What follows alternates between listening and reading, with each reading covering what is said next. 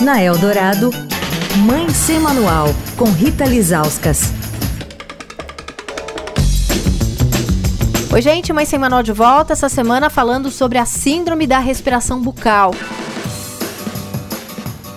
Com a gente essa semana, o otorrino, Dr. Frederico Caim. Doutor, o senhor falou que quando o obstáculo à passagem do ar é no nariz, as causas mais frequentes são o aumento das amígdalas, das adenoides ou até a rinite alérgica, né, que é super comum na infância e que acaba obstruindo muito essa passagem do ar pelo nariz.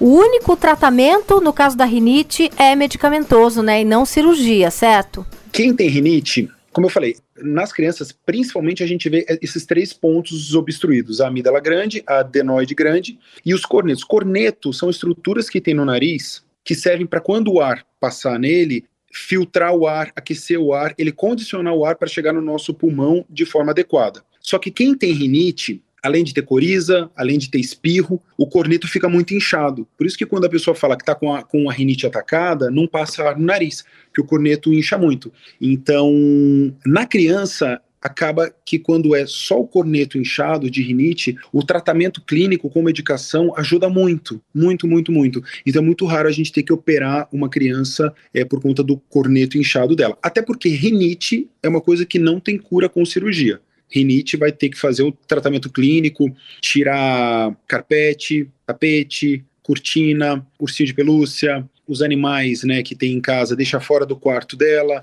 Então, passar pano úmido e não vassoura, essas coisas assim acabam ajudando bastante. E quando a criança tem essa rinite que não é tratada, doutor, quais são as consequências? Ela pode dormir mal, e aí, como eu falei, uma, uma, criança que dorme mal acaba não produzindo todos os hormônios que tem que produzir à noite, ela pode ficar um pouco, um pouco mais irritada. E se a criança tiver uma rinite bem séria, que o nariz dela ficar completamente entupido, também ela vai dormir com a boca aberta, ela vai posicionar a língua dela numa outra posição e ela vai ter um prejuízo no crescimento crâniofacial dela.